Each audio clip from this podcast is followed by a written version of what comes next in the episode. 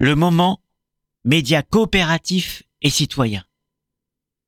Quand tu peux porter ce que tu ressens, qu'est-ce que tu as envie de dire? Jennifer Hudson.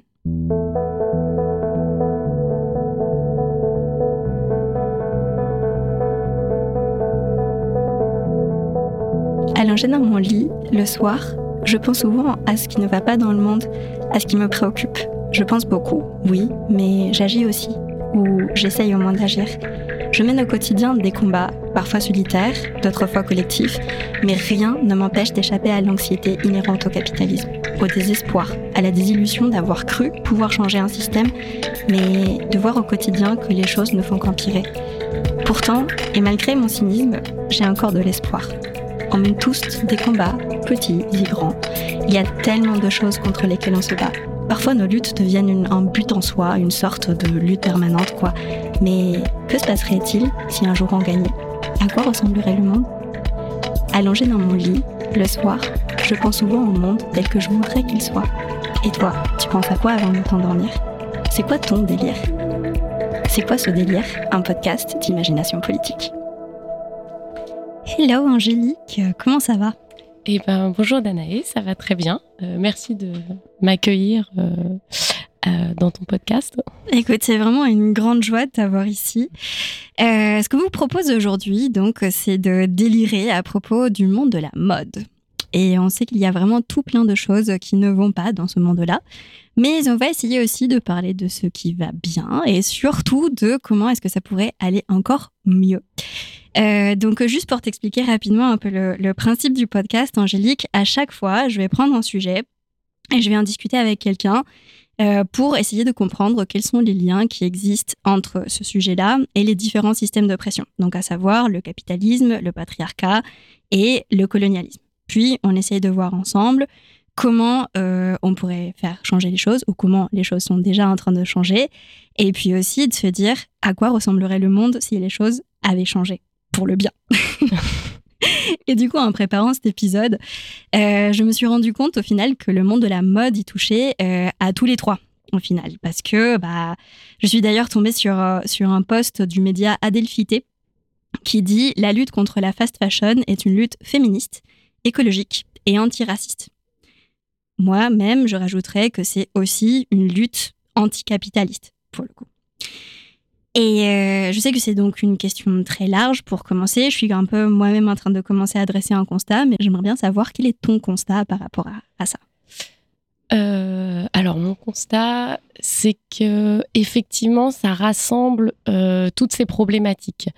parce que à travers le vêtement, on a on, représente une image, entre guillemets, hein, attention, un niveau social, euh, une appartenance à un groupe. Et en fait, pour s'intégrer à un de ces groupes, il faut répondre à certains codes vestimentaires ou trouver son identité parfois à travers des vêtements. Donc ça peut aller euh, vers des styles de vêtements, mais aussi parfois pour, euh, pour s'intégrer, pour trouver du travail, pour euh, avoir des amis, on va se sentir obligé d'être entre guillemets bien habillé. Donc on va aller vers des, des, enseignes qui vont nous proposer des vêtements plutôt finalement normés à des prix abordables qu'on va acheter. on va s'habiller dedans, comme ça on va se sentir un peu dans la masse finalement confondu euh, à tout le monde et euh, intégré. Donc on va se dire qu'on a plus facilement la possibilité de rencontrer des gens, trouver un travail et, euh, et finalement pouvoir devenir quelqu'un.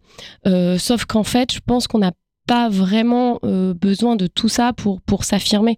Euh, aujourd'hui, on a suffisamment de, euh, de, de, différences, de personnalités pour avoir son propre style sans forcément adhérer aux choses premières qu'on nous propose tout de suite là, qu'on nous donne en fait à consommer. Je trouve, ça, je trouve ça chouette que tu ramènes ça tout de suite aux vêtements, en fait, parce que c'est vrai que j'ai présenté le sujet comme étant, comme étant celui de la mode, mais c'est vrai que quand on parle de mode, on parle principalement du, vêtement ou d'un accessoire ou, de quelque chose qu'on va porter pour le coup. Et euh, c'est une industrie dans laquelle il y a plusieurs euh, facettes, allant du prêt-à-porter jusqu'à la haute couture.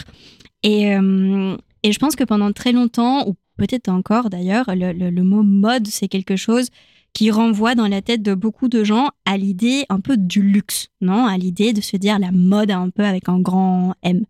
Euh, est-ce que tu as un peu un avis sur l'industrie du luxe? Qu'est-ce que qu'est-ce que tu connais euh, par rapport à ça? Euh, ben, l'industrie, enfin l'industrie du luxe, euh, c'est celle qui est censée nous apporter euh, les tendances. C'est celle qui est censée nous apporter des pièces d'exception, nous donner des, lignes à, suivre pour, pour, pour s'habiller. Alors je pense que, que, que, le luxe doit aider et amener à trouver de nouvelles voies en dehors du fait que ça, ça donne des, euh, des tendances, euh, différents styles, etc., ça doit aussi vraiment apporter cette, euh, aujourd'hui, cette valeur du écologie, consommer mieux, mais c'est, le luxe, parce qu'ils ont des gros budgets qui doivent mettre en avant majoritairement une, une, la meilleure démarche pour consommer. donc, certaines marques de luxe vont le faire à leur échelle, d'autres beaucoup moins. Et, et en fait, au lieu de parce qu'elles sont beaucoup euh, copiées par finalement des marques euh, du fast fashion euh, pour que pour pouvoir amener à chacun finalement sa pièce ou son style inspiré du luxe, faudrait plutôt qu'elle accompagne peut-être le luxe accompagne peut-être des des marques à d'autres échelles ou des labels qui permettent finalement à tout le monde de pouvoir bien s'habiller aussi. Ouais, j'ai l'impression que c'est un petit peu ça l'enjeu, quoi. C'est comment est-ce qu'on rend tout ça accessible, comment est-ce qu'on fait pour que, bah justement, ce que tu es en train de nous dire, c'était ce côté de. Euh, finalement, le luxe, c'est un peu le rêve, non? Ça nous, vend, euh, ça nous vend un rêve qui est ensuite reproduit euh, par de, de, manière rapide dans des conditions affreuses, dans des conditions de production affreuses surtout. Ouais. Et, euh, et finalement, euh, bah c'est ça quoi, on nous vend un rêve, mais à quel prix? C'est ça. En fait, on nous vend un, un rêve, mais euh, ce rêve, finalement, très peu de personnes peuvent se l'offrir. Euh, ou si certaines personnes vont pouvoir se l'offrir, c'est parce qu'elles vont euh, acheter des, des, pièces de luxe en seconde main ou euh, ou euh, des héritages ou des choses de famille qui vont des, pièces qui vont se passer de génération en génération. Mais sinon euh, pour la majorité des gens c'est impossible d'acheter des pièces euh, de luxe ou d'exception. Donc en fait le seul moyen de toucher à ces pièces finalement c'est d'acheter des pièces du fast fashion qui sont reproduites parfois même avant que les marques de luxe les aient elles-mêmes produites mes postes défilés sont reproduits par des marques de fast fashion pour que, en fait, la majorité des gens puissent les acheter pour être dans, cette tendance, dans cet esprit de luxe. Et en fait, c'est là où, c'est problématique parce qu'il n'y a pas de, barrière aujourd'hui pour arrêter ces marques, en fait. Même si y a, les marques de luxe vont les attaquer, il y aura des procès, des choses comme ça, en fait, le, le mal est déjà fait en amont parce que, euh, parce que les marques de fast fashion ont tellement de réactivité qu'elles peuvent produire tout et n'importe quoi en peu de temps. Oui, c'est ça. Et en fait, euh, ce que j'étais en train de penser aussi par rapport au luxe, c'est par rapport, enfin, un peu la, confrontation que tu fais entre ces deux mondes, euh, le monde du luxe et le monde de, de la fast fashion. Euh, c'est aussi l'idée de se dire que dans le luxe, il y a quand même un travail autour de la production. C'est ça finalement qui rend l'objet luxueux. Oui. Et, euh, et, du coup, un peu, est-ce que tu peux nous raconter peut-être un petit peu comment se passe ce processus de, de production, en quoi ça consiste? Après, dans le, dans le luxe, euh, moi j'ai bossé pendant 11 ans pour une marque de luxe et, euh, et euh, oui, les, les, choses euh, étaient bien faites. Euh, c'est quand même fabriqué euh, en France, en Italie, sur du circuit court, avec des belles matières. Euh, on a un nombre de pièces qui est, euh, qui est, qui est produit. certaines pièces ne vont pas être produites pour ce soit des raisons budgétaires, pour plein de choses. On va faire attention à la traçabilité des matières. Euh, donc il y a quand même un vrai travail qui est fait de, recherche, euh, un vrai travail de savoir-faire aussi, parce que derrière, sur certaines pièces, il va y avoir des, brodeurs, il va y avoir des techniques de fabrication. Donc tout ça, c'est génial parce que ça contribue à garder notre savoir-faire, à garder l'artisanat, à pouvoir le perpétuer et le faire évoluer. Donc en fait, ça, ça demande quand même une grande... Euh, un, grand travail en fait. Et bon, alors les prix sont effectivement excessifs, mais derrière, ça fait travailler quand même beaucoup, beaucoup de, de sociétés, beaucoup de petites structures qui aujourd'hui euh, tra travaillent ce savoir-faire, cet artisanat qui se perpétue. Et on sait à quel point aujourd'hui c'est compliqué de trouver des personnes aujourd'hui encore compétentes pour pouvoir le faire. Alors ça, on il y a encore des gens qui sont formés, des gens qui ont la passion. Mais bon, voilà, le luxe a effectivement un prix pour ça. Maintenant, ce modèle est aujourd'hui euh, complètement en, désaccord et à l'opposé de ce que la majorité des gens vont consommer. Donc, c'est, tout l'enjeu est là, en fait. Ce serait de, réussir à euh, prendre des choses au luxe, essayer de trouver des moyens euh, de rendre des produits, euh, de, réussir à vendre finalement euh, des produits accessibles à tout le monde en fait. Donc, trouver des, des, des, des solutions peut-être sur les, les, lieux de fabrication, les, les, les matières, retravailler peut-être des vêtements vintage, favoriser le, le do-it-yourself.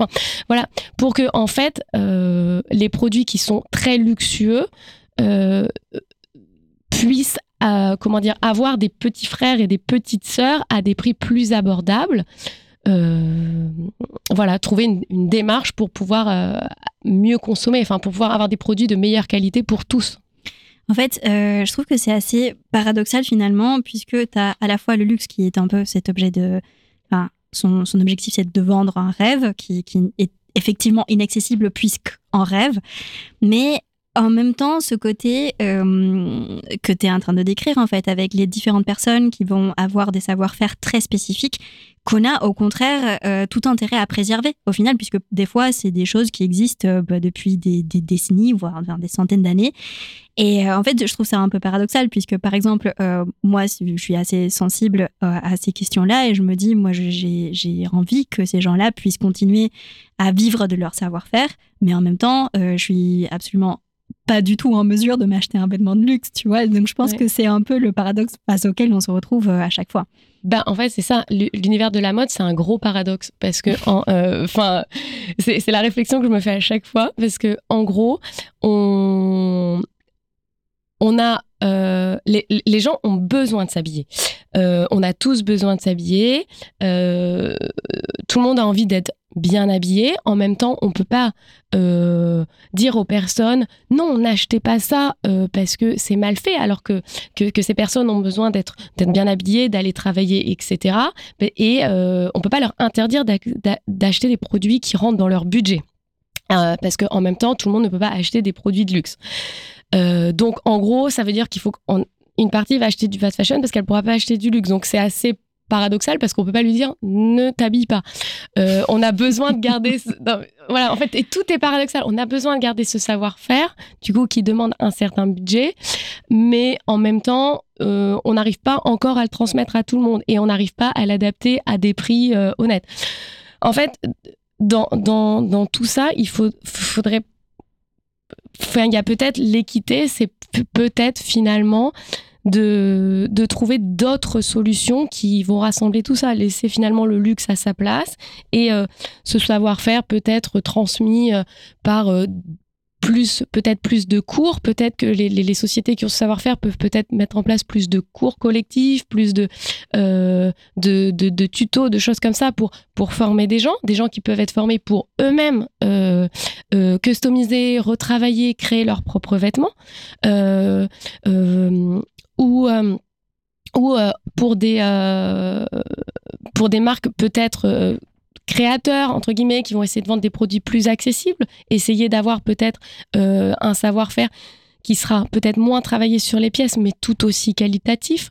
Voilà, peut-être revoir finalement l'échelle du fonctionnement plutôt que d'avoir un côté très luxe et un côté fast fashion. C'est peut-être finalement l'entre-deux-gamme qui a besoin d'être revalorisé et d'avoir de meilleures solutions au milieu.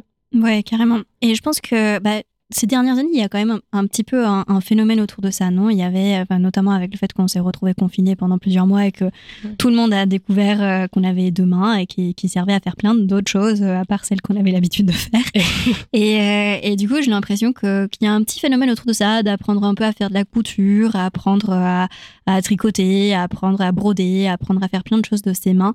Est-ce que, est-ce que finalement, ça ça ne permet pas aussi de... Hum, je récapitule, peut-être que même par rapport à, à la manière dont ça s'est produit pour moi, puisque moi je fais du tricot par exemple, et, euh, et, ça a beaucoup fait changer ma manière de voir la façon dont je m'habille aussi. Et le fait de me dire que j'étais capable moi-même de construire et de fabriquer un vêtement euh, qui était unique au final, Mm. euh, qui ne serait fabriqué que par moi-même en travaillant Ouais. avec une matière qui est très chère comme la laine. Mais au final, c'est un truc qui n'existe nulle part ailleurs. Et peut-être que je préfère prendre le temps de me tricoter un pull que personne d'autre n'a et que voilà, c'est Mm. ça, ce sera unique euh, comme ça. Euh, je sais pas si je suis peut-être un peu la seule à être dans cette démarche-là. Je pense qu'à plein de niveaux, il y a des gens qui, qui ont fait des cheminements un peu similaires. Quoi. Bah, je, je serais tentée de dire que c'est plutôt le bon cheminement. euh, dans le sens où euh, finalement euh, la solution est peut-être là. On peut pas euh, forcément s'acheter euh, du luxe. On n'a pas forcément envie de consommer des vêtements de la fast fashion. Donc au milieu, il y a peut-être nous ce qu'on peut faire. On a, je pense que chaque personne a des goûts, des euh, capacités de main, comme tu disais, des idées. Donc avec finalement des cours, des tutos, de la patience, euh, retrouver euh, l'envie de faire des choses de, ses mains, de partager peut-être aussi avec des gens dans des, euh, dans des cours, dans des clubs. Et ben peut-être finalement créer ou recréer soi-même ses propres vêtements. Et tout, on- peut bien évidemment s'inspirer de ce qu'on voit dans le luxe, on peut s'inspirer de ce qu'on va voir dans la vie, mais euh, au final, créer finalement ses propres pièces en partant soit de, bah, de jolies laines comme tu fais pour tes pulls, euh, soit en achetant des, tissus, ou même en partant déjà de vêtements finalement existants, parce qu'il y en a des, kilos, des kilos qui attendent que ça d'avoir une, seconde vie. Donc, euh, est-ce que finalement la solution est pas là au final? Arrêter d'acheter toutes ces choses qui n'ont finalement pas de sens, qui, qui, oui, bon, alors elles font travailler des gens. C'est là où on revient dans ce paradoxe de la mode parce que ça crée des emplois. Alors, attention, dans certains pays, ce ne sont pas des emplois. Dans quelles conditions Dans quelles conditions Voilà, soyons d'accord, c'est plutôt euh, très. euh, c'est plutôt une honte ce qui se passe, mais euh, dans.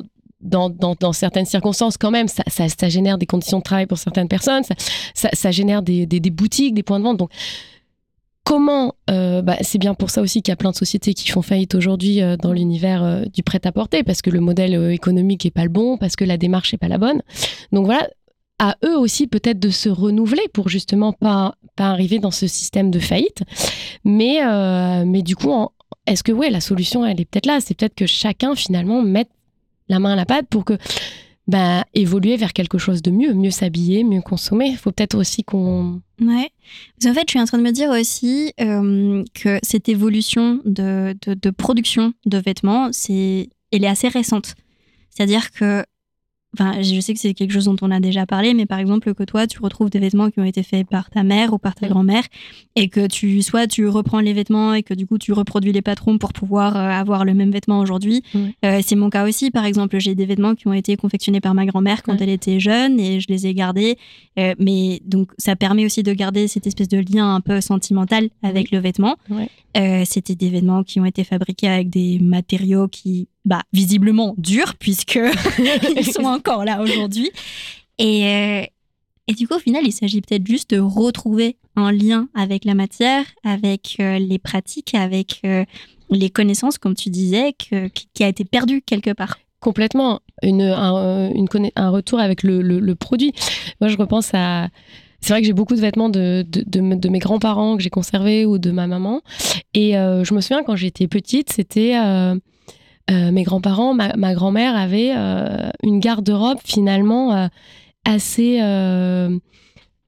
homogène de, jolies pièces. Elle avait quelques gilets, quelques jupes, quelques robes. Et c'est vrai que c'était, des belles pièces qui, qui duraient dans le temps. Et, et en fait, elle, a- elle, elle, pas acheter tout le temps, tout le temps des nouvelles pièces. Elle allait euh, se tricoter un pull, avoir ses jolies robes. Parfois, elle avait des, euh, des jupes qu'elle aimait, qu'elle aimait beaucoup et euh, elle aimait bien la forme. Du coup, elle allait elle aussi en confectionner. Donc, en fait, finalement, elle n'avait pas un, une garde-robe extrêmement fournie, mais elle avait les bonnes pièces, les pièces utiles finalement qu'elle mettait. Parce que quand on fait le, le bilan d'une garde-robe, euh, je pense qu'on a tous des, des choses qu'on a oubliées en fait. Complètement. Donc en fait, c'est peut-être revoir finalement euh, ce dont on a besoin. Mm. Dans, dans tout ce qu'on a besoin, il faut aussi avoir un petit peu de plaisir. Et du coup, ce plaisir, on peut peut-être le, le- le- le générer par justement cette création, cette envie de, de, de concevoir nos propres vêtements avec des choses qui, qui existent déjà, effectivement. Ouais, carrément. Et euh, donc on commence un peu à, voir les, deux axes que, j'avais envie de traiter euh, pendant, pendant ce podcast, qui sont d'un côté euh, celui du fait du, vêtement, de comment on le porte, comment est-ce qu'on s'habille, du style finalement. Mais il y a aussi celui de la création que pour l'instant, enfin, on commence un petit peu à rentrer dedans. Et donc, avant d'aller plus loin, est-ce que tu peux nous raconter un peu quelle est ta démarche au milieu de tout ça et, et comment est-ce que tu l'as définie? Alors, ma démarche, c'est de confectionner et créer des vêtements euh, à une échelle euh, très petite, euh, c'est-à-dire avec des, stocks de tissus dormants, avec des euh, des découpons, euh, des, euh, des, tissus parfois upcyclés, et de, de, créer un nombre de pièces. Donc j'ai commencé avec des salopettes, euh, j'ai créé des chemises euh, qui sont devenues des surchemises et euh, des jupes. En fait, l'idée, ce, serait de, créer une collection finalement d'une dizaine de pièces avec le bon pantalon, la bonne jupe, le bon manteau, la bonne chemise, etc. Et en fait, d'avoir finalement une dizaine de bons basiques dans certaines matières. Alors, ben, sur certains tissus, sur certains produits, il y aura par exemple une pièce, sur certains, il y en aura cinq. Et euh, en fait, c'est comme ça. Le but, c'est pas de, surproduire, c'est juste d'utiliser euh, les tissus qui sont euh, disponibles, de, confectionner des vêtements avec et qui trouvent leur, leur, leur propriétaire, leur futur, leur, la future personne qui, a, qui, qui se sentira bien dedans et que cette pièce dure le plus possible dans le, dans le temps et que ça devienne finalement euh, un, un, basique, un essentiel d'une garde-robe. Euh, voilà. C'est chouette de, de réfléchir en garde-robe, non? C'est vrai que je ouais. pense que c'est quelque chose qu'on ne fait peut-être plus tellement. Mmh. Euh, on achète de manière souvent euh, pas très raisonnée. Enfin, c'est il y a quelque chose d'un peu impulsif dans le fait d'acheter et on n'y réfléchit pas, non? Alors que construire une garde-robe en lui donnant une forme de logique ou pas d'ailleurs, mmh. euh, c'est aussi euh, bah, c'est une réflexion. Ça demande en temps, ça requiert d'une voilà d'une réflexion, éventuellement d'une recherche aussi si on a envie d'avoir quelque chose d'à peu près cohérent. Et je pense que c'est important ce que tu disais aussi parce que euh, quand tu parlais de la garde-robe de ta grand-mère par exemple, il y avait une cohérence Exactement. dans tout ça. Ouais. Et je pense qu'aujourd'hui on ne prend plus le temps de créer cette cohérence. Bah, c'est ça parce qu'en fait on on a des, des, grands dressings, on range plein de choses à l'intérieur et finalement on sait plus. Je me souviens que la, garde-robe de ma grand-mère c'était une vraie garde-robe avec euh, les manteaux au milieu, les jupes d'un côté, les, euh, les petits hauts en maille, les gilets et tout était euh, très bien organisé. Chaque, chaque pièce avait un sens et elle avait des, des vêtements qu'elle allait mettre pour qui avaient euh, plutôt une vocation à être mise la semaine, euh, d'autres euh, pour être plutôt cool chez soi, d'autres pour sortir. Rien n'empêche que c'était pas euh, non plus millimétré, mais en tout cas, chaque vêtement avait finalement un sens. Et, en fait, en, essayant de construire mes collections, je me suis rendu compte que ça servait à rien de, de faire des grandes collections avec euh, 20 pièces d'un coup, où on va faire 12 tops, 10 jupes, etc. Et euh, oui, alors ma démarche prend du temps. Aujourd'hui, j'ai fait des salopettes, des chemises qui sont devenues des surchemises, des jupes. Mais en fait, en prenant le temps de le faire, je me rends compte que ça a un sens parce que quand j'ai commencé à faire des chemises, j'ai commencé par faire des manches courtes. Ensuite, j'ai fait des manches longues et je me suis rendu compte que ces chemises manches longues pouvaient avoir une double utilisation. Elles pouvaient être à la fois une chemise et à la fois être une surchemise. Donc en fait, il faut aussi se dire qu'un vêtement peut avoir plusieurs fonctions. Donc avec un vêtement, on peut avoir plusieurs looks. On peut avoir l'air cool, on peut avoir l'air habillé, tout dépend comment on va l'assortir. Du coup, je pense que d'être bien habillé, ça dépend pas du nombre de pièces, mais ça dépend de la pièce qu'on va avoir. Ouais, carrément. Et euh, juste pour continuer un peu sur... Euh, il y a quelque chose euh, dans ta démarche aussi qui se, qui se base beaucoup sur ta mémoire, sur tes souvenirs, sur euh, euh, bah voilà ce lien que tu pouvais avoir avec l'événement de tes grands-parents, l'événement de, tes parents. Et, et cet été, quand il y a Milan Kundera qui est décédé, il y a une phrase qui a beaucoup tourné sur les réseaux sociaux qui dit il semble qu'il existe dans le cerveau une zone tout à fait spécifique qu'on pourrait appeler la mémoire poétique et qui enregistre ce qui nous a charmé, ce qui nous a ému, ce qui a donné à notre, ce qui donne à notre vie sa beauté. Et euh, quand on pense à la mode, on pense tout de suite à la beauté. Et, euh, et je me suis demandé, du coup, comment est-ce que cette idée de mémoire poétique, elle se retrouvait aussi dans. Enfin, je trouve que ça transparaît déjà un peu dans ce que tu es en train de nous raconter, mais est-ce que plus précisément, comment est-ce que cette mémoire poétique, comment est-ce que les choses qui t'ont ému euh, se retrouvent aussi dans ta démarche en tant que créatrice? C'est une bonne question. Peut-être parce que depuis toute petite, il y avait euh, une notion de partage, euh, de pouvoir, euh, de, pouvoir de pouvoir piquer des vêtements dans l'armoire de ma grand-mère ou de ma mère, de pouvoir, je sais pas, quand elle s'habillait, de pouvoir être avec elle, de la voir, je sais pas, mettre sa robe avec sa ceinture et euh, de la voir s'apprêter pour, pour faire quelque chose, pour, pour juste, je sais pas, aller faire ses courses, pour prendre son, son vélo, pour aller voir des copines. C'est aussi des, des moments, c'est en fait, quand, quand elle s'habillait, elle avait envie de se sentir bien et euh, ça, ça, passait par, par sa tenue et euh, aussi de euh, d'être à l'aise dans ce qu'elle portait. Et je sais pas je trouve que qu'elle rayonnait en fait. Il y avait quelque chose de beau dans sa façon de, de choisir ses vêtements et de s'habiller. Et en fait je trouve que c'est avec finalement peu de choses parce qu'elle avait pas grand chose et c'est ça que je trouve qui est beau c'est que ça servait à rien de enfin de d'essayer plein de choses, d'acheter plein de choses pour se sentir euh, bien en fait, juste euh, euh, d'avoir la bonne chose pour le bon moment, c'était agréable, juste de la simplicité peut-être. Ouais. Pour résumer, ouais. C'est trop bien ça parce que on a commencé en se disant que la mode c'était la vente d'un rêve pour qu'on nous essayions de faire tous rêver et de nous faire avoir envie d'avoir des choses qu'on ne peut pas se permettre au final. Mmh. Et et je trouve ça trop beau que dans ta démarche, en fait, au final, ce soit les choses les plus simples qui, qui sont celles qui t'ont donné envie. Ouais. Oui, je, ouais, je crois que c'est ça.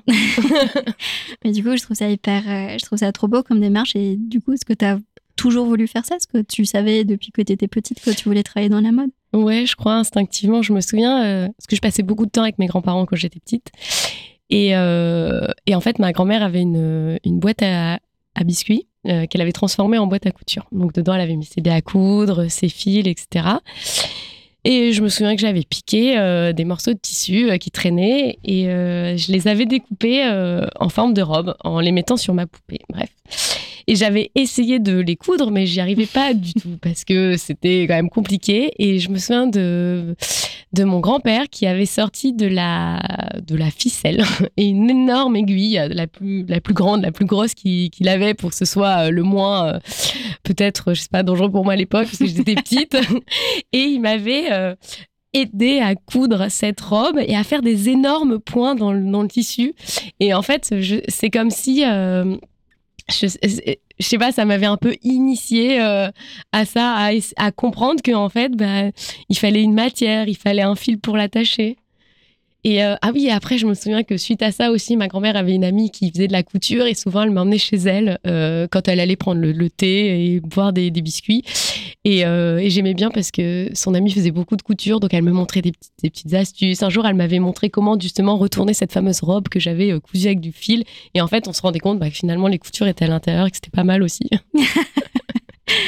Mais euh, c'est ce qui est triste quand on fait un podcast, c'est qu'on ne voit pas que tu fais un geste en fait quand tu parles mm. de ce que tu es en train de raconter. Et, euh, et pour moi, ce qui est fascinant dans les gens qui, qui, créent des objets, dans les gens qui font de l'artisanat, etc., c'est euh, ce rapport au geste.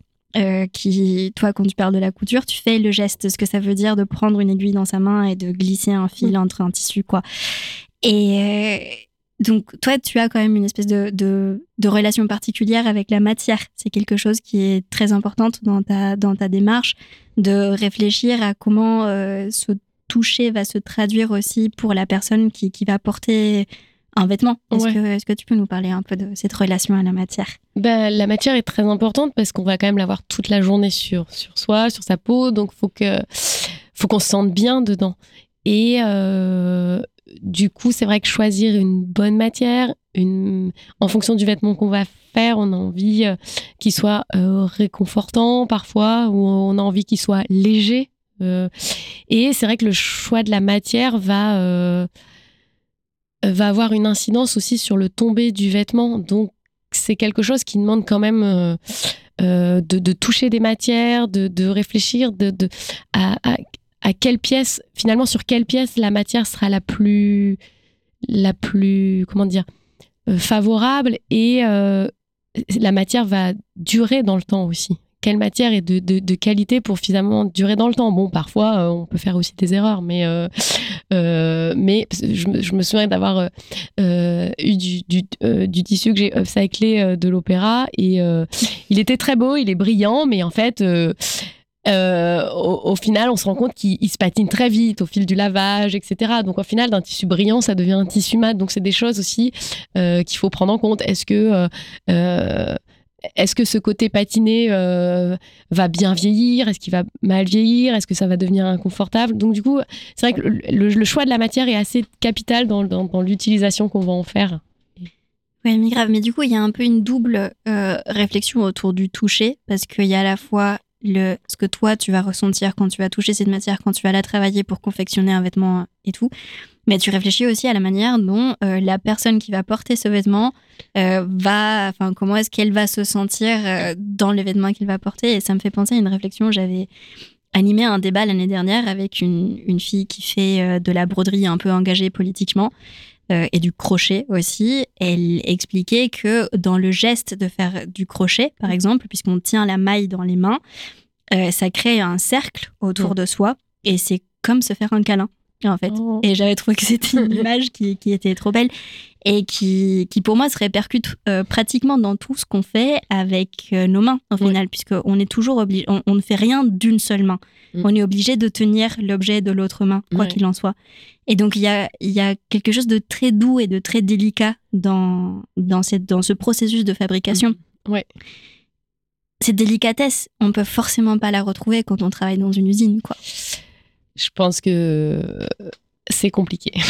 Sachant qu'il y a aussi beaucoup de, choses qui sont faites à la chaîne. Donc, en fait, il y en a mm. un qui va monter, euh, je sais pas, par exemple, on va faire une chemise. Il y a une personne qui va monter que les coutures d'épaule. Il y a une personne qui va monter que les coutures côté. Et, euh, et, et, et c'est vrai que du coup, on a Enfin, la matière est là au kilo à côté de soi. On n'a pas forcément le, temps d'apprécier ou de, voir la pièce qu'on est en train de confectionner. C'est vraiment, euh, c'est vraiment travailler la chaîne. Enfin, c'est vraiment, euh, c'est une... machine, c'est une usine. c'est ça, c'est une déshumanisation au final du vêtement. Quoi. Ouais, complètement, complètement. Parce que c'est vrai que derrière, euh, faut pas oublier que derrière chaque vêtement, il y a, y, a, y a, des êtres humains. En fait, il y, a, y, a, y a du travail, il y a du temps, il y a du savoir-faire, ça demande quand même du temps de concevoir un vêtement, de bien le fabriquer. Et en fait, euh, les, les d'acheter des vêtements euh, de la fast fashion, c'est je sais pas en fait ce qu'on achète finalement parce que en fait on oublie j'ai l'impression que derrière il y a, des, humains qui les ont fait. C'est pas des machines c'est pas euh, c'est pas des machines dans lesquelles on, met le vêtement et le vêtement est cousu. Alors bon, peut-être qu'un jour ça arrivera.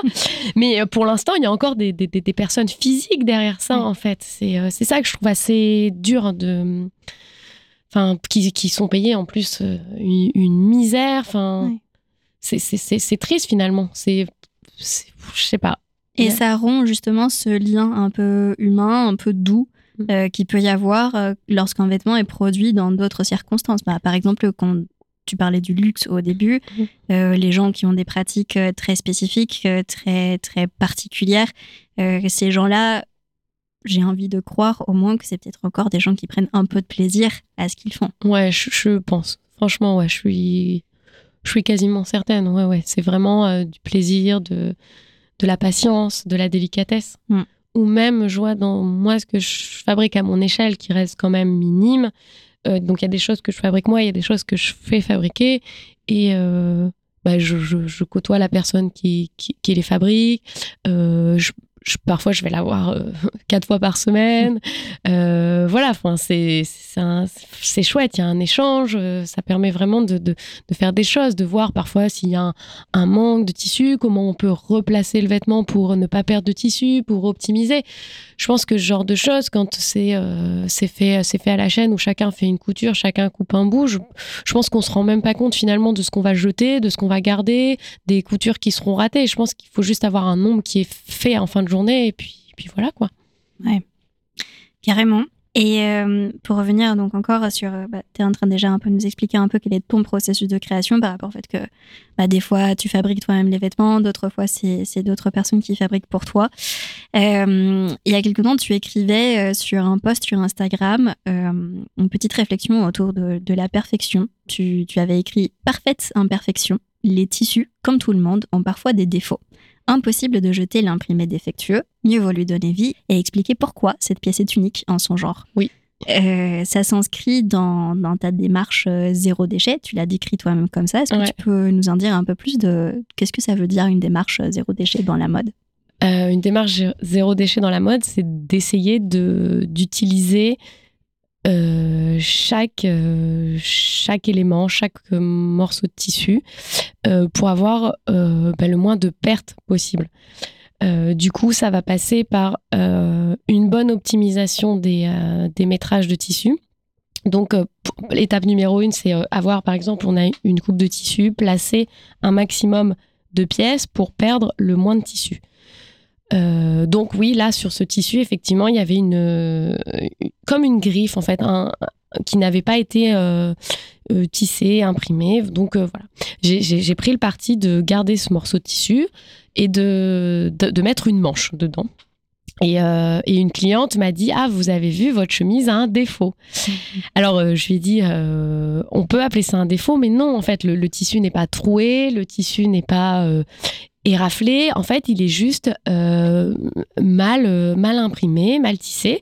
Mais euh, j'ai quand même décidé d'utiliser ce bout parce que gâcher une manche, c'est quand même, c'est quand même une bonne partie du métrage. C'est vraiment dommage. Autant l'utiliser et que le tissu vive. le, modèle pourra, à mon avis, durer très longtemps. Il n'y aura aucun problème. Donc, du coup, ça commence par ça. Ne pas perdre un centimètre et placer un maximum de pièces de patronage dans un métrage. Avec les, euh, les bouts qui dépassent, on peut faire euh, des accessoires comme euh, des chouchous, des cols, des choses comme ça. Et après, il reste quand même des bouts, hein, des petits morceaux. de, la taille de, parfois de, bandes qu'on peut, peut vraiment pas utiliser. Et là, en ce moment, je suis en train de faire des, recherches car j'ai vu qu'on pouvait faire des, des systèmes d'isolation de maison avec ces tissus. Donc voilà, j'ai commencé à lire euh, pas mal d'articles, à essayer de trouver des, euh, sociétés qui, les font, parce que j'ai un sac avec beaucoup de chutes de ces petits fils que je, que je n'ai pas utilisés. Donc voilà, je vais essayer de... Ça, c'est ma prochaine étape, de pouvoir euh, donner ces, derniers morceaux pour qu'ils aient vraiment une vie après, après la confection et vraiment être dans un système de zéro déchet où chaque centimètre de tissu est utilisé à 100%. Je trouve ça génial. Et, euh, et, surtout, ouais, voilà quoi, le fait de se dire que bah ça reste pas simplement aux, vêtements. Au final, un tissu, ça peut servir à autre chose. Et bah dans ce cas, si, si ça sert à, à, faire encore d'autres choses, bah c'est c'est génial. Euh, et ta cliente, elle a compris? Euh, alors, ce n'est pas celle-là qui l'a acheté, du coup. elle, elle voulait vraiment un tissu parfait. Elle, elle voulait, voilà, vraiment, euh, ça ne lui plaisait pas. Mais euh, quelques jours plus tard, la, chemise a effectivement trouvé une cliente qui a trouvé la démarche chouette. donc, comme quoi, chaque pièce correspond à quelqu'un. Carrément. Et donc, au-delà du zéro déchet, les pièces que, que tu conçois sont. Bah, toi, ta démarche, elle est entièrement parisienne, en fait. Tu fais de la création, la fabrication et la vente dans Paris. Euh, pourquoi est-ce que tu as décidé de fonctionner comme ça? Euh, déjà, euh, alors déjà parce que déjà j'ai peu de quantité. ensuite, parce que je voulais, je, ça, ça, me permet de travailler en direct avec les ateliers, avec les personnes qui fabriquent, de pouvoir porter une pièce comme dix pièces, de pouvoir suivre le travail qui est fait, de pouvoir discuter avec les, les partenaires avec lesquels je confectionne, parce que eux parfois vont aussi me donner des conseils sur une meilleure optimisation des métrages, euh, euh, pour, ne pas perdre de tissu, pour euh, des petites astuces de confection.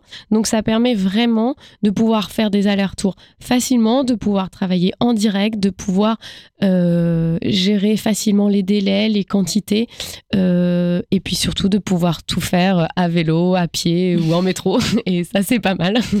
Bah ouais, carrément, parce que ça euh, aussi, ça réduit euh, ton empreinte carbone euh, sur, sur la fabrication de tes vêtements, quoi. Ouais, bah, de rien. bah oui, c'est génial. Et puis de, du coup, de pouvoir. euh, Enfin, je veux dire, quand j'ai euh, 10 pièces ou 20 pièces à transporter, ou même une pièce, je peux le faire toute seule. Je peux le faire euh, avec les, les, les moyens, les transports en commun, des moyens personnels qui sont. Enfin, le vélo, à pied. Enfin, c'est possible, en fait. Pas besoin de de- d'avoir de, de gros moyens de logistique, en fait. Ça revient encore à cette idée de, de simplicité dont tu parlais à l'instant. Euh, mais moi aussi, ça me fait revenir à, et je suis désolée d'insister là-dessus, à la notion de luxe. Quoi. Pour moi, ta démarche est un peu une forme de luxe en soi. C'est un luxe pour toi, en tant que créatrice, de Mm. pouvoir fonctionner ainsi, puisque comme tu dis, ça, c'est une facilité, ça te fait, euh, enfin, tu travailles dans, dans un espace que tu connais, ça te permet d'avoir des relations privilégiées avec les personnes qui, qui fabriquent euh, tes vêtements aussi. Et euh, tout à l'heure, du coup, je regardais un peu euh, derrière la notion de luxe, au-delà de l'aspect euh, coûteux, qui est quelque chose qui revient assez systématiquement dans la définition du, du mot luxe. Il y a aussi euh, l'idée de, de parler de quelque chose de raffiné, de somptueux, d'abondant. Et en fait, pour moi, c'est des mots qui renvoient à la nature, à la permaculture, à, à autre chose, quoi. Enfin, rien à voir avec euh, l'industrie du luxe telle qu'on la connaît. Ah Ben, complètement. Il y a vraiment un, un rapport euh, au produit, à la, à la délicatesse, au, au respect des choses, en fait. Et euh, ouais, oui, c'est une forme de luxe, mais euh, à petite échelle. Ouais. Très petite. Enfin, du coup, mais, mais pas vraiment. Mais en même temps, ça rentre pas dans la catégorie du luxe parce que, parce que, parce que les, les, les, les produits restent quand même accessibles. Mm. Alors après, ben, c'est très peu de marge, c'est plein d'autres choses pour que ça reste accessible. Mais il n'y a pas cette Enfin, il y a, il y a pas ce trop-plein de choses. Il y a juste euh, ce qu'il y a. Et puis s'il n'y a plus, bah, il y a plus, ce sera autre chose. Ouais, c'est beaucoup plus écosystémique Ouais. au final. Oui, en fait. fait, c'est un peu comme les saisons. Ouais. Comme tu dis, donc c'est un peu ce rapport, effectivement, ça me fait penser, à- ouais, ce rapport à la nature. C'est un peu comme les saisons, c'est cyclique. Si par exemple, on a, euh, j'ai- je sais pas, j'ai euh, j'ai 5 mètres de- de- d'imprimé euh, avec des feuilles, eh ben, j'ai que 5 mètres, donc euh, bah, il y en aura que, il y aura peut-être 4 pièces. Et euh, bah, en fait, après, si c'est un imprimé avec des fleurs, parce que c'est ça qui est arrivé, en fait, c'est peut-être un peu comme un- on a une saison, on a des tomates, on a une saison, on a des, des, des courges. Ouais, et voilà. bah, voilà, en fait. Au final, ça permet aussi de, de mieux respecter peut-être. Enfin, de revenir dans quelque chose de cyclique, qui, qui, qui est un truc euh, duquel nous a un peu extirpé le capitalisme. Quoi. Le capitalisme nous sort de tous nos cycles naturels. Oui. On nous oblige à, à fonctionner euh, en dehors du temps, en dehors de nos contraintes physiques, euh, en dehors de, de plein de choses. Et, euh, et je trouve que dans ton approche, c'est ça qui, qui transparaît, au moins pour moi, c'est cette espèce de- de- d'idée de, de reprendre un cycle, de reprendre aussi un territoire, un espace, de, de réduire euh, non seulement la réflexion autour de, ta production, mais enfin, si, de, ta production, mais aussi de la manière euh, dont tu produis. Et, euh, et je trouve ça trop, je trouve ça trop intéressant. Mais peut-être aussi dans ta réflexion, et pour aller juste un petit peu plus loin, tu as une réflexion autour de la fabrication du vêtement, mais aussi autour de comment est-ce qu'on porte ce vêtement, comment est-ce qu'on construit un look autour du, stylisme, quoi. Et, depuis quelque temps, tu as, fait le choix de mettre ça en avant sous forme de dessin. Ouais. Pourquoi le dessin? Alors, pourquoi le dessin? Parce que le dessin euh, amène une forme de d'insouciance, de légèreté, et, euh, en fait, le dessin, surtout, euh, montre un travail. C'est-à-dire que avant de concevoir un vêtement, euh, on va le dessiner, on va imaginer un look, avec quoi il va être porté, comment il va être utilisé. Et, euh, et en fait, tout ça, ça demande une réflexion. Et en fait, je trouve ça génial de le mettre sur, euh, sur papier euh, ou parfois sur, sur ordi, ça dépend euh, com- comment, comment on le travaille. Et, euh, et en fait, de, de- de- je trouve qu'en le, en le dessinant, euh, ça prend plus de sens parce que du coup, on se demande vraiment si le vêtement qu'on est en train de faire a vraiment un sens, s'il va vraiment être porté, comment va-t-il être porté et euh, si son utilité est la bonne. C'est pas juste faire un vêtement pour faire un vêtement. Finalement, ça, euh, ça, le, ça lui donne son identité, sa valeur et, euh, et puis on sort un peu aussi de, de ces codes, comment dire, hum, où on a, on, on, on, met plein, plein de visuels, plein de photos pour consommer, surconsommer. En fait, peut-être aussi créer son propre imaginaire soi-même, voir le mmh. dessin et en fait sortir d'une image préconçue d'une photo avec tous les stéréotypes dont on a besoin. Juste en fait, on a un dessin et en fait, avec ce dessin, on peut aussi faire travailler son imaginaire. Peut-être comme quand on lit un livre, on se fait un imaginaire, on n'a pas besoin forcément, euh, parce, que, souvent il y a un livre, un film qui est fait, donc bon, parfois pas de bol, on a vu le film avant, donc du coup on lit le livre, on n'a plus du tout d'imaginaire. Mais en fait, juste comme quand on lit un livre, on se crée son propre imaginaire, on s'imagine ses propres personnages, ben, grâce à ce dessin, on peut s'imaginer son propre look, euh, se projeter peut-être plus et différemment en dehors d'une image qui est déjà donnée. C'est trop beau. Et euh, c'est marrant parce que j'avais préparé encore une citation. J'aime beaucoup les citations, mais euh, moi, ça me permet de, de donner du sens aux choses. Euh, à l'occasion, c'est Rebecca Solnit qui parle, qui est une féministe américaine. Et elle écrit La quête de sens réside dans la manière dont vous vivez votre vie, mais aussi dans la façon dont vous la décrivez et dans tout ce qui vous entoure. Et du coup, c'est ça au final, puisque toi, à travers le dessin, c'est la manière dont toi, tu as choisi de décrire ta démarche. Oui, complètement. Et si, bah, c'est trop bien. Parce, qu'en fait, je me suis rendu compte que finalement, on pouvait, euh, on peut faire plein de choses quand on dessine. Et, euh, et en même temps, quand je dessine, ça va être ma vision, c'est euh, de, comment je le vois, donc comment je le, je le, retranscris.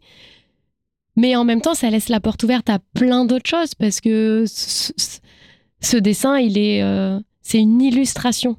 Du coup, ça illustre quelque chose, ça illustre un moment mais euh, je sais pas, on peut imaginer euh, une bulle à côté, le, le petit personnage qui va dire quelque chose.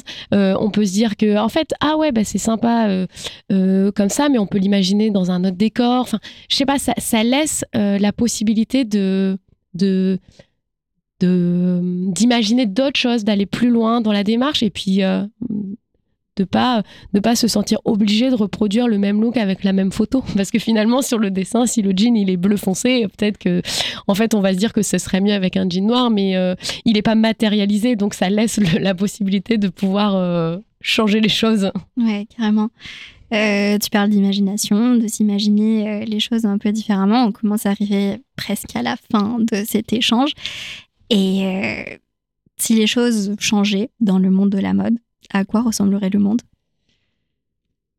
Euh, on aurait moins de déchets. Déjà. Déjà. Et ce serait pas mal. On aurait peut-être des personnes qui travaillent dans de meilleures conditions. Euh, peut-être euh, moins de de boutiques qui ont un non-sens, de boutiques toujours plus grandes, toujours plus plus éphémères pour certaines, toujours moins chères non, dans ce monde, euh, il y aurait peut-être tout ça serait peut-être tous ces grands espaces de, grandes boutiques seraient utilisés autrement. Peut-être qu'on pourrait euh, y voir euh, des, des, marques plus jeunes, des ateliers, des collectifs, des choses participatives. Voilà, un monde où finalement on crée soi-même finalement ses propres vêtements, sa propre garde-robe et euh, on utilise aujourd'hui toute la matière qu'on a et qui dort. Hmm. Un monde au final qui laisse plus de place à l'imagination et à la créativité de chacun. Quoi. Ouais, et, euh, et qui en plus du coup permettrait à plus de gens de finalement d'avoir plus de choses qu'elle aimerait. Ouais. Donc finalement de vivre des choses concrètes plutôt que de rêver à des choses euh, qu'on nous impose entre guillemets. Hmm. Trop bien. Eh ben écoute, Je te remercie beaucoup pour cet échange. C'était vraiment très beau, j'ai beaucoup apprécié. Merci d'avoir été là avec moi. Bah, merci de m'avoir invité, c'était euh, très agréable de parler de ce sujet avec toi. Merci. C'est quoi ce délire est un projet très personnel mais aussi très collectif. Merci Manu pour la réalisation et le montage de cet épisode, Théo qui a fait la musique et Mélodie qui a imaginé l'identité graphique. Pour connaître les actualités de mes délires et ceux de mes invités, rendez-vous sur mon Instagram, danae-mro, et abonnez-vous surtout à C'est quoi ce délire sur votre plateforme de streaming préférée.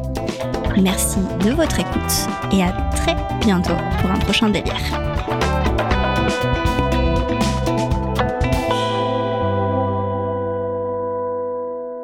Vous avez écouté une émission proposée par Le Moment à retrouver en replay sur lemoment.org.